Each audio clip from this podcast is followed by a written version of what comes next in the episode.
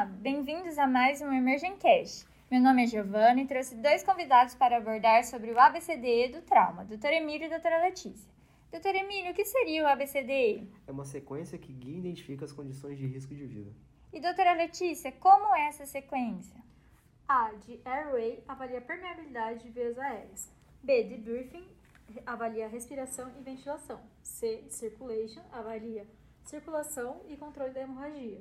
Disability é a avaliação neurológica. E E de Exposure, que é o controle de exposição.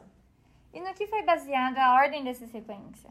É, a sequência é baseada no grau de ameaça à vida, ou seja, o que representa a maior ameaça é tratada primeiro. A primeira prioridade é o manejo de vias aéreas, desobstruir essas vias, aspirar, administrar oxigênio e abrir e proteger as vias aéreas. No A, primeiro avaliamos vias aéreas para identificar a permeabilidade se não há nenhuma obstrução ou fratura. É importante restringir o movimento da coluna cervical enquanto estabelece via aérea patente. E de que forma isso é feito? Manobras de impulso de mandíbula, a jaw thrust ou a elevação do queixo, chin lift, costumam ser suficientes para uma intervenção inicial. Se ainda houver dúvida sobre a permeabilidade da via do paciente, podemos estabelecer uma via aérea definitiva, sempre lembrando que é importante restringir a coluna cervical. E não só isso, a reavaliação frequente da permeabilidade das, das vias aéreas é essencial para identificar e tratar pacientes que estão perdendo a capacidade de manter uma via aérea adequada. Prosseguindo, vamos para o B. A patência das vias aéreas por si só não garante ventilação adequada e requer uma função adequada de pulmão, parede torácica e diafragma. E o que a gente vai avaliar, doutor? É necessário expor o tórax do paciente e fazer a ausculta. A inspeção visual e palpação pode detectar lesões na parede torácica, que pode estar comprometendo a ventilação. Percussão também pode identificar anormalidades durante a ressuscitação, com ruído pode ficar impreciso. E quais as causas que podem comprometer a ventilação? Pneumotórax hipertensivo, hemotórax maciço, pneumotórax aberto e lesões de traqueias ou broncas. Além disso, todo paciente ferido deve é, receber oxigênio suplementar. E qual o próximo passo, doutora? O próximo passo é o C, avaliar circulação e controle de hemorragias. Volume sanguíneo, débito cardíaco e sangramento são os principais problemas circulatórios a serem considerados. A hemorragia é a causa predominante de mortes evitáveis após lesão. Então é importante identificar, controlar rapidamente a hemorragia e iniciar a ressuscitação. Após excluir pneumotórax hipertensivo como causa do choque, considerar que a hipotensão após lesão é devido à perda de sangue até que se prove o contrário. E o que vamos avaliar? Observar nível de consciência, perfusão da pele e pulso. Uma alteração do nível de consciência indica redução da perfusão cerebral. Perfusão cutânea. O paciente com hipovolemia pode ter pele acidentada e extremidades pálidas e frias. O pulso é rápido e filiforme, que é outro sinal de hipovolemia.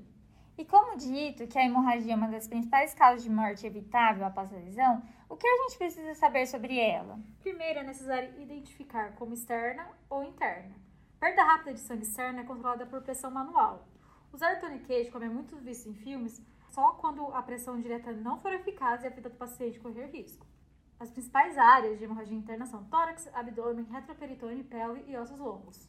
Dando continuidade, a letra D se refere à avaliação neurológica. Essa avaliação estabelece o nível de consciência do paciente e a diminuição desse nível pode indicar diminuição da oxigenação ou pode ser causada por lesão cerebral direta. Isso indica a necessidade de reavaliar imediatamente o estado de oxigenação, ventilação e perfusão do paciente. Sempre presumir que essas mudanças no nível de consciência são é, causadas por lesão do sistema nervoso central. Prevenção de lesão cerebral secundária pela manutenção de oxigenação e perfusão adequada são os principais objetivos do manejo inicial. E por fim, a letra E se refere ao controle de exposição. E o que fazemos nessa etapa, doutor? Tiramos a roupa do paciente, sendo que o principal, a principal complicação nesse momento é a hipotermia. Então, medidas para o controle dela são necessárias, tais como cobrir o paciente para evitar que ela se desenvolva, aquecer fluido intravenoso antes de ser infundido e o uso de aquecedor de alto fluido para aquecer também é recomendado. Muito bom. É, só uma dúvida: o médico avalia cada item individualmente? Não, o médico pode avaliar rapidamente A, B, C, D apenas perguntando ao paciente seu nome e o que aconteceu. Uma resposta adequada sugere que não há comprometimento importante das vias aéreas, ou seja, capacidade de falar claramente, a respiração não está gravemente comprometida, ou seja, capacidade de gerar movimento de ar para permitir a fala. Nível de consciência não está acentuadamente diminuído, ou seja, alerta o suficiente para descrever o que aconteceu. Fale em responder essas perguntas sugere anormalidade em A, B, C ou D, que justifica a avaliação e tratamento urgentes. Obrigada! Eu gostaria de agradecer aos convidados de hoje pelos conhecimentos compartilhados e voltamos em breve com mais um Emergencast.